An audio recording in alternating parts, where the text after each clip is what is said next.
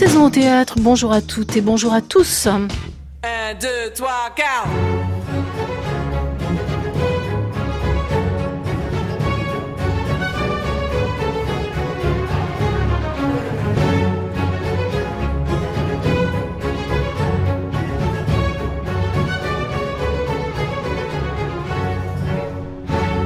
S'il faut un début à toute chose, la fin, elle, n'est pas une nécessité et on ne voit vraiment pas pourquoi le Festival d'automne, né en octobre 1972 sous l'impulsion de Michel Guy, devrait un jour baisser le rideau. Depuis sa fondation, c'était à l'époque Georges Pompidou qui présidait aux destinées de la France, le festival n'a jamais dérogé à sa ligne.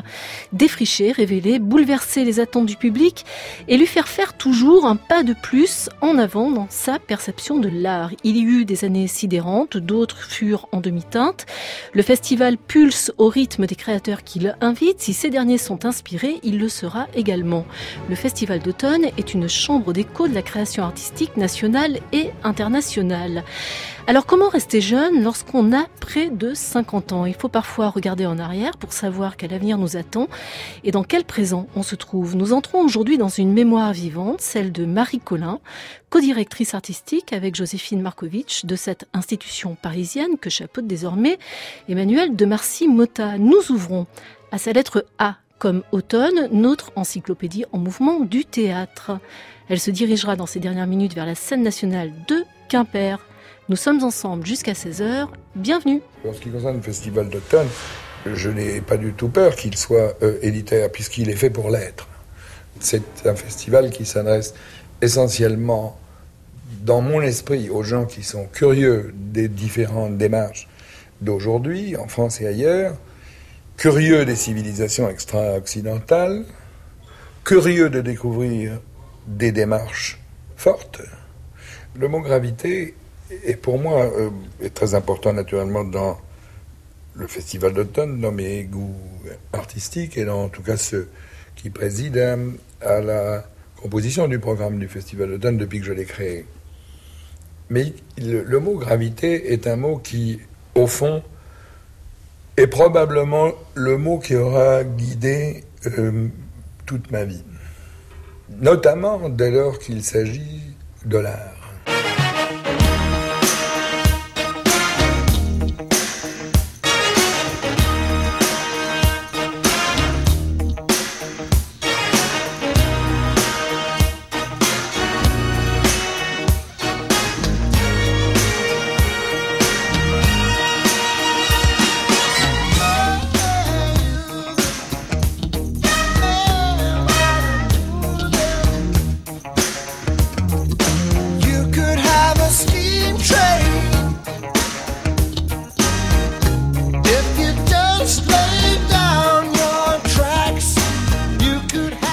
Bonjour Marie-Colin. Bonjour. Je vous vois songeuse en écoutant la voix de Michel Guy.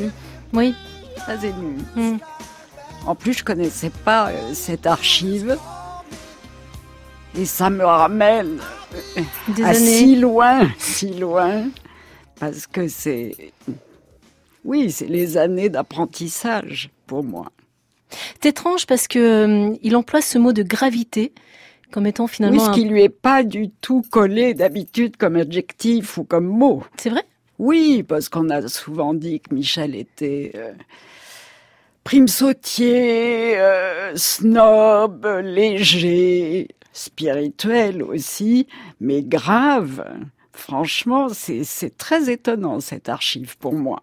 Mais comme en écho à cette archive, vous-même, en 1989, Marie Colin, vous étiez invitée dans une émission de France Culture le matin, tôt. Déjà. Oui. Et vous parliez, vous référant à Michel Guy, d'une attitude morale que vous aviez dans vos choix artistiques. Expression qui là aussi m'a interpellée. Attitude morale dans les choix artistiques, ça veut dire quoi? Parce que je pense que vous n'avez pas dérogé à cette ligne de conduite-là.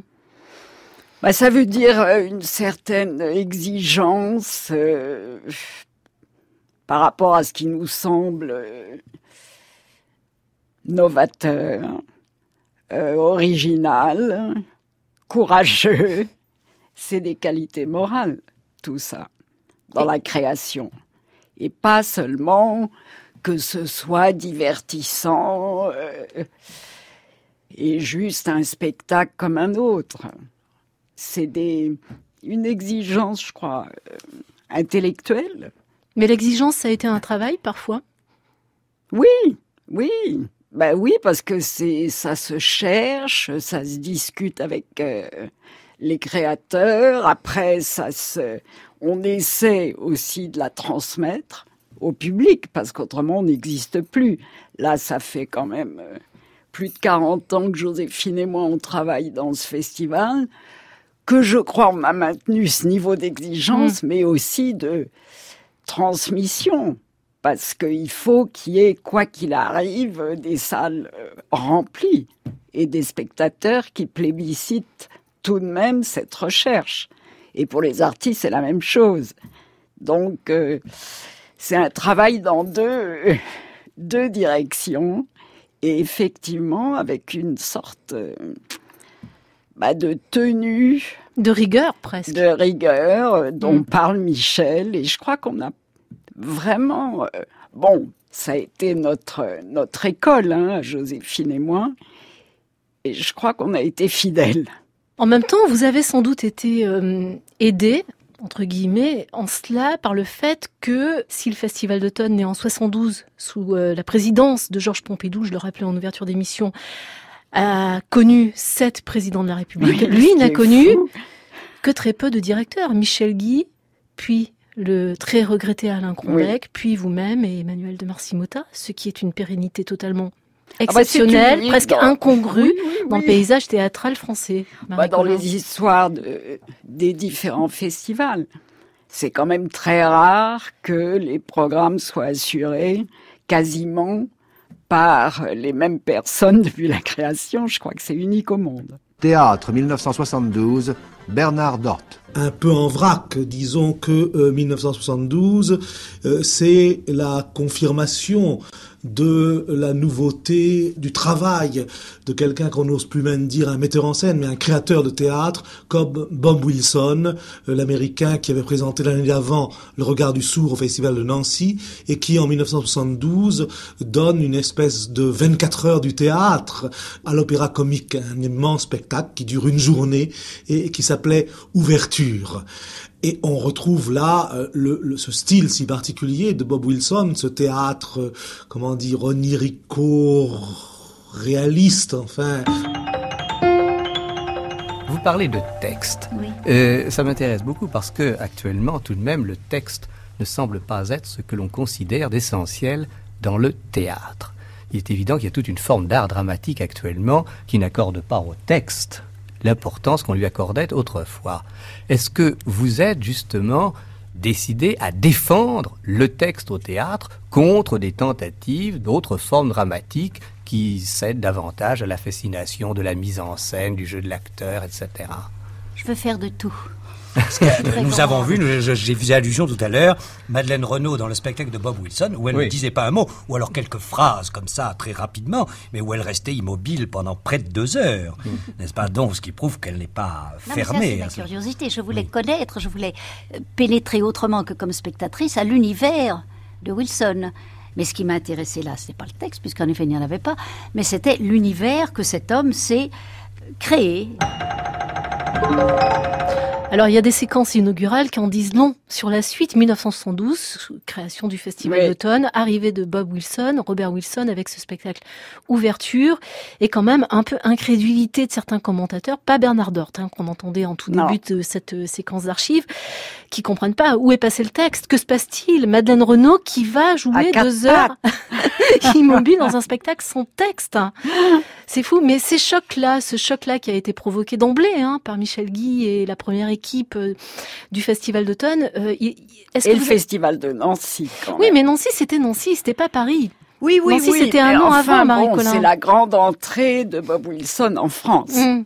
Faut pas l'oublier.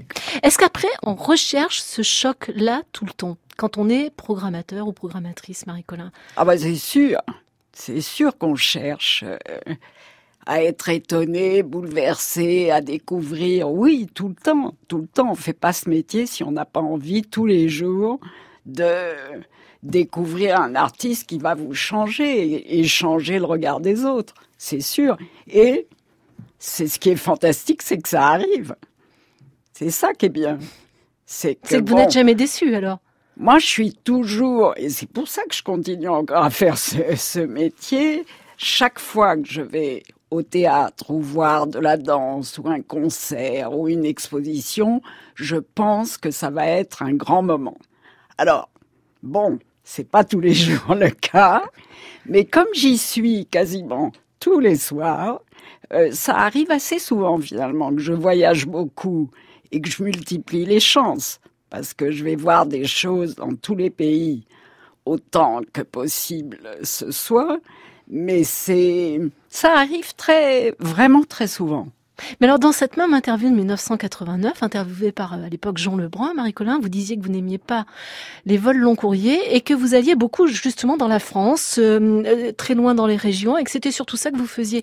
Alors, à un moment donné, vous avez franchi les océans, vous avez franchi les mers. Pourquoi? Parce qu'il fallait étendre géographiquement le périmètre?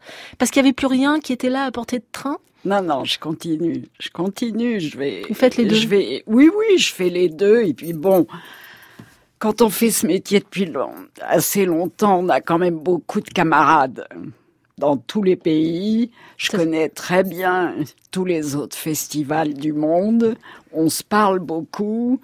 C'est quand même assez rare qu'un génie échappe à cette armée de programmateurs qui labourent absolument la terre entière. C'est même incroyable. Ça, ça n'existait pas du tout quand j'ai commencé. Donc aucun génie ne passera à travers les mailles Moi, du filet. Moi, je pense pas. Je pense pas, mais bon. Il y a toujours des gens qui apparaissent, des créateurs qui apparaissent. Donc, ce qui est intéressant, c'est d'être au tout début et de déceler cette petite euh, étincelle. C'est aussi un peu comme un jeu pour nous. Un pari que vous prenez? Oui. Oui, mais enfin, c'est des paris. C'est assez euh, raisonné parce qu'on peut pas non plus jouer les Pygmalions, penser que on va trouver le génie toute seule. Hmm. C'est beaucoup de discussions avec euh, beaucoup de partenaires, c'est des voyages qu'on fait à plusieurs, c'est des concertations, c'est des discussions avec les artistes eux-mêmes, parce qu'on peut aussi être séduit comme ça un soir et puis finalement en discutant un peu après, on se rend compte que c'est pas aussi intéressant qu'on l'avait cru.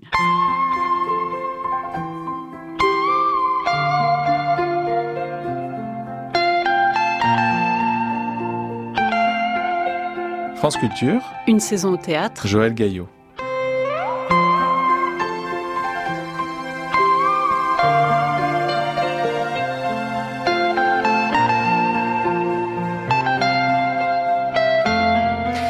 Va passer de 1972 à 1992. Marie-Colin, le festival a 20 ans et un homme que l'on croyait mythique, mais qui n'était pas tant que ça, se présente au micro d'Alain Van Steen. Cet homme, c'est Alain Crombeck. Il y a une volonté politique très claire. Aujourd'hui, euh, il y a 20 ans nous séparent et il est possible de, commencer à, dresser l'histoire des, années 70. Je crois que le rôle du président Pompidou a été absolument déterminant. C'est-à-dire qu'il y a eu chez Georges Pompidou euh, la volonté de secouer Paris.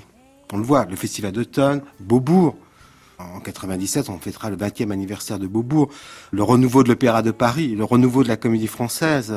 C'est-à-dire que Paris était une ville, il y avait beaucoup euh, d'activités, c'est sûr, mais un peu repliée sur elle-même.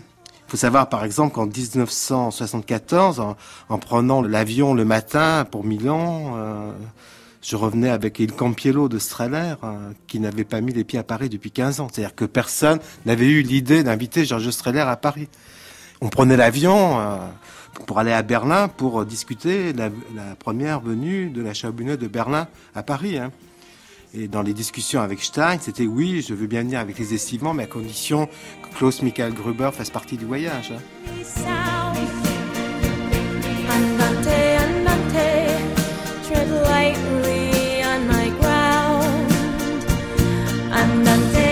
Parliez, Marie-Colin, de l'émotion que vous aviez en écoutant la voix de Michel Guy tout à l'heure. Moi, ce qui me frappe. ce qui me frappe en écoutant celle d'Alain Crombeck, c'est la détermination incroyable qu'on entend dans ce qu'il dit et dans sa façon de le dire. Oui. Il est résolu.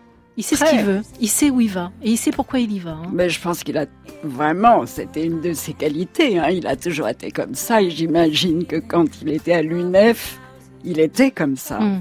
Parce qu'on a toujours dit qu'il était mutique. Mais comme vous le signalez très bien, c'est faux. Hmm. C'est faux. C'est-à-dire que quand il commençait à parler, c'était un long flot difficile à arrêter, très précis hmm. et effectivement très décidé et très engagé. En quelques phrases, il donne le tournis. Il parle de Streller, qui n'était pas venu en France depuis 15 ans, dit-il. Il parle de Peter Stein, la Schaubühne de Berlin. Il parle de Klaus Michael Gruber. Donc euh, là, on, est vraiment dans le haut du panier. Des créateurs qui ont fait date, des créateurs qui ont marqué non seulement les spectateurs, mais qui ont d'une certaine manière marqué leur époque. Il y en a encore aujourd'hui des créateurs qui marquent leur époque, Marie-Colin? Oui, oui, oui, absolument dans tous les domaines. Mais pourquoi on a toujours l'impression que l'âge d'or, c'était cet âge-là C'était un âge d'or. C'était Chéreau, c'était Vitesse, c'était Gruber, c'était Streller, c'était Stein. Oui, non, mais c'est vrai, c'était un âge d'or, parce que là, on, on parle de cela, mais il y avait aussi, je sais pas, Brooke, Cunningham, Carmelo Bene. il y a des quantités d'artistes extraordinaires qui ont fait le paysage artistique des années 70, 80, Pina Bausch, 90. Cantor, il y a des cycles, il y a des grandes vagues. Alors, on n'est pas dans le creux, on est dans une période où effectivement les trentenaires, disons, euh, sortent un peu du lot, commencent à s'affirmer. Je sais pas, en France, si on parle du théâtre, ben, on voit très bien quelles sont les personnalités fortes, déterminées et innovante, ce soit enfin, Sylvain Creusevaux pour ma part, ou Julien Gosselin. Ou Julien Gosselin, tous deux présents à Automne cette, cette année, bien sûr. et qui sont, euh, ils sont très jeunes, tous les deux, et ils commencent une grande histoire, je crois. C'est peut-être plus compliqué hein, de, de s'affirmer aujourd'hui, parce que le euh, paysage culturel est très très différent de ce que c'était euh, il y a 20 ans ou 25. Très différent. Et peut-être aussi qu'on a beaucoup et demandé. économique. voilà. Et on a peut-être beaucoup demandé aux artistes de se préoccuper d'abord de remplir les salles avant de faire des chefs-d'œuvre et l'effet culpabilité sans doute jouant bah aujourd'hui ces fameux chocs esthétiques dont parlait André Malraux et dont se revendique beaucoup Julien Gosselin, ils sont un petit peu moins perceptibles. Oui. Ces créateurs dont on parle, ils étaient également créateurs dans un monde où les équilibres politiques étaient euh, sans doute plus lisibles qu'ils ne le sont aujourd'hui. Vous pensez que la, la, la, création nationale ou internationale, elle est perturbée aussi par le, la perte de repères, tout simplement, qu'on peut avoir? Il n'y a plus un bloc de l'Est, un bloc de l'Ouest. Euh, le mur s'est effondré depuis fort longtemps à Berlin. Est-ce que ça, ça a pu, euh, d'une certaine manière, secouer et fragiliser aussi la créativité? C'est probable. Hmm. Moi, je me souviens de Tadeusz Kantor qui disait qu'il avait besoin du mur pour se taper la tête contre. Ben oui, oui, oui. Et ça, il l'a, il l'a vraiment dit et redit. Donc, euh, c'est certain que dans ce, paysage quand même très flou, très confus, ça irrigue mm. aussi les plateaux de théâtre. Les créateurs, ils sont pas. Euh, ils sont pas en vase clos. Ben non, mm. non. C'est certain que c'est moins c'est moins clair. Alors, puisque votre vie, votre existence se passe entre la France, l'Italie, le Japon, les États-Unis, l'Angleterre et, j'en passe, Marie-Colin, je voudrais vous proposer un petit tour du monde en quelques paroles choisies de certains des artistes régulièrement ou euh, nouvellement invités au Festival d'automne. Je fais une danse et puis je travaille avec des danseurs et puis nous, nous voulons de, de placer la danse sur une scène, sur la scène, dans un théâtre ou dans un gymnasium, ou dans une église, ou, quelque chose ou en, dehors. Et j'espère qu'il y a quelqu'un qui sera intéressé dans cet événement.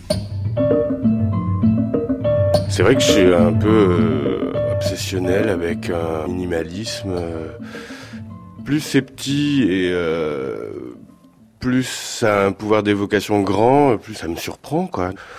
Dans la pièce qui s'appelait Jérôme Bell, la scène dont je suis le plus fier, par exemple, c'est où j'arrive à, éclairer un, peu de, salive d'un danseur. Et on, on, voit que ça à un moment sur une scène de 100 mètres carrés.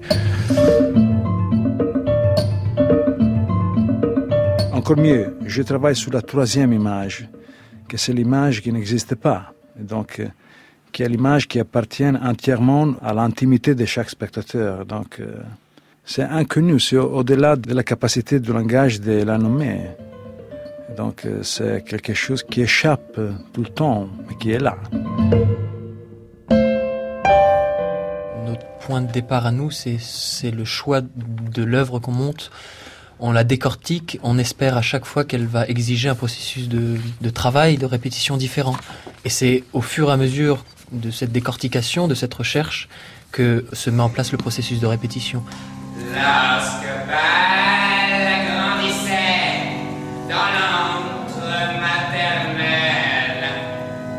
Je trouve qu'en fait, alors dans plusieurs métiers, par rapport à des théâtres, il faut faire plus de preuves. Quand on est une femme, j'ai l'impression. Deuxièmement, dans mon métier d'actrice, les rôles qu'on peut nous proposer sont très stéréotypés. Alors où on est la rigolote de service, où on est sexy, où on fait peur, où on est folle, on peut pas être tout à la fois. Et ça, pour moi, ça c'est très important. Ça me donne envie de faire des spectacles, vous voyez, parce qu'une femme, elle est tout à la fois, comme un homme est tout à la fois. Enfin, je veux dire, on peut être très bien se comporter un moment, être une vraie connasse par ailleurs, être faible, être forte, être, stupide, être tout ça et avoir des responsabilités et faire n'importe quoi aussi. On est tout ça. Et donc cette complexité-là de, de, de la femme, pour moi, c'est important de la défendre et elle est difficile à défendre, oui, je trouve.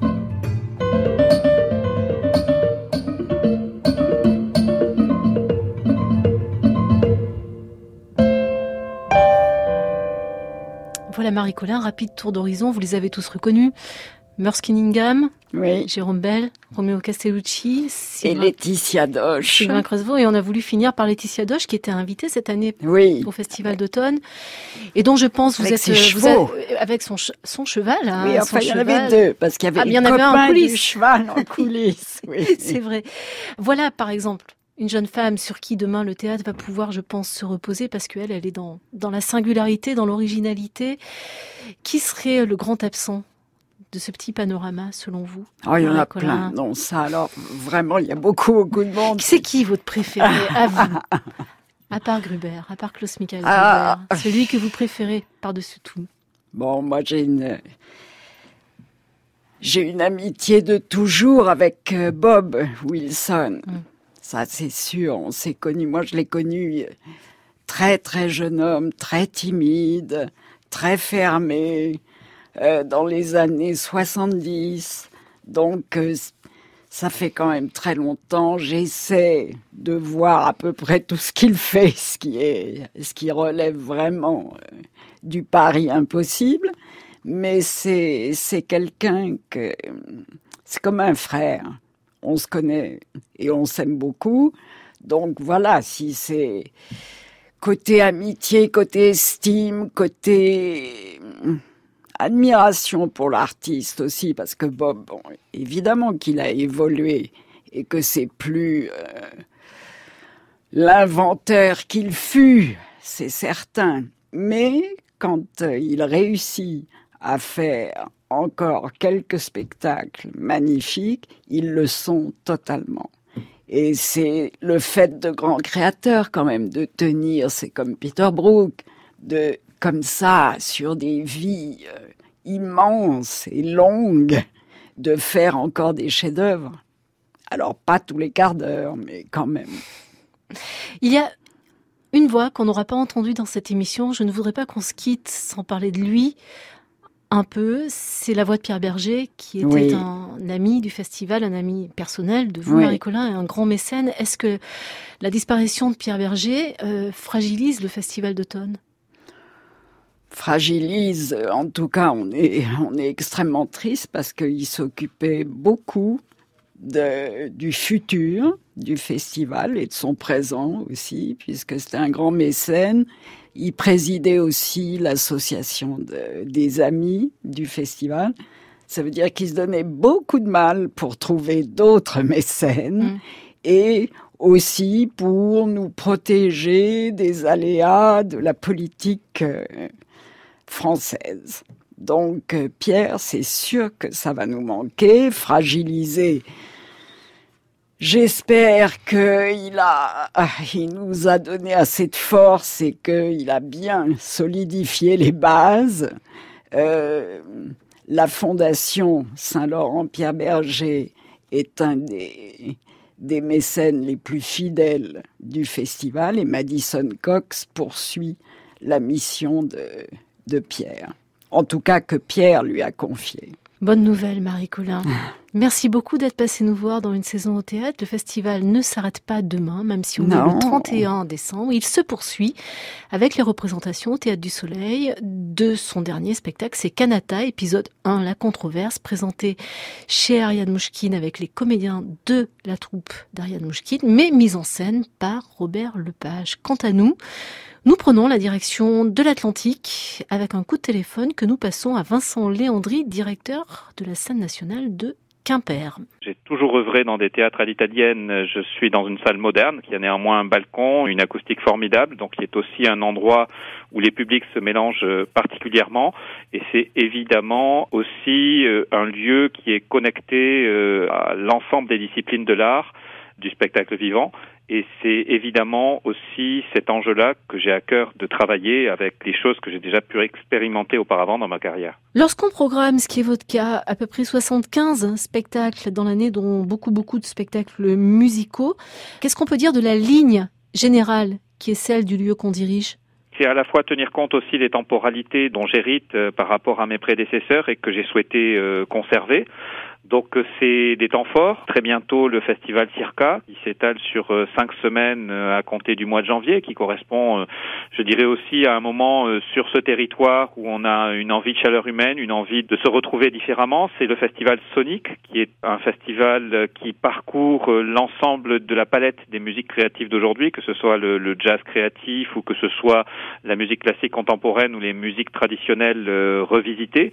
Tenir compte aussi du fait que on est un lieu qui a été conservé, contrairement à ses grandes voisines de Brest ou de Lorient, et où donc je pense que l'articulation entre le patrimoine et la création contemporaine est quelque chose qui fait particulièrement sens. Donc tout ça donne déjà des orientations. Dernière question, Vincent Léandry. Vous êtes à l'initiative d'un projet que je trouve absolument passionnant et à mon avis tout à fait porteur. Ça s'appelle la coopérative.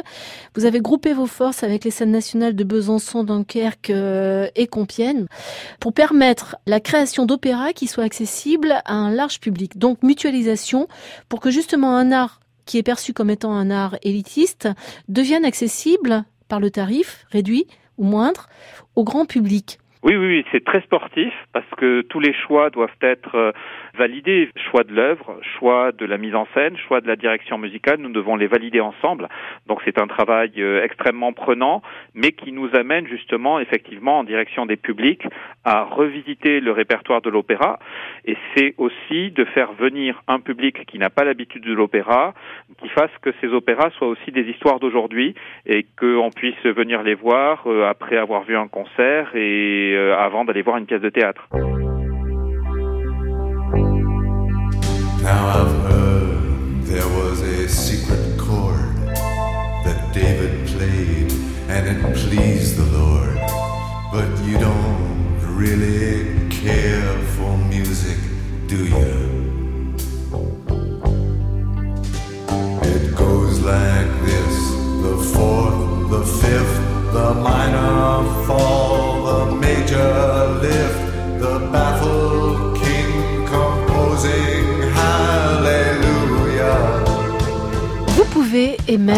Vous devriez podcaster cette émission à la page Une saison au théâtre sur le site de France Culture.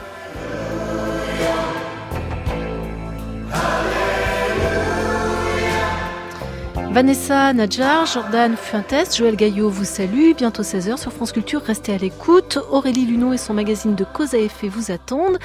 Excellent dimanche à vous tous et surtout excellente fête de fin d'année. On se retrouve en 2019, même jour, même heure. her beauty and the moonlight overthrew you.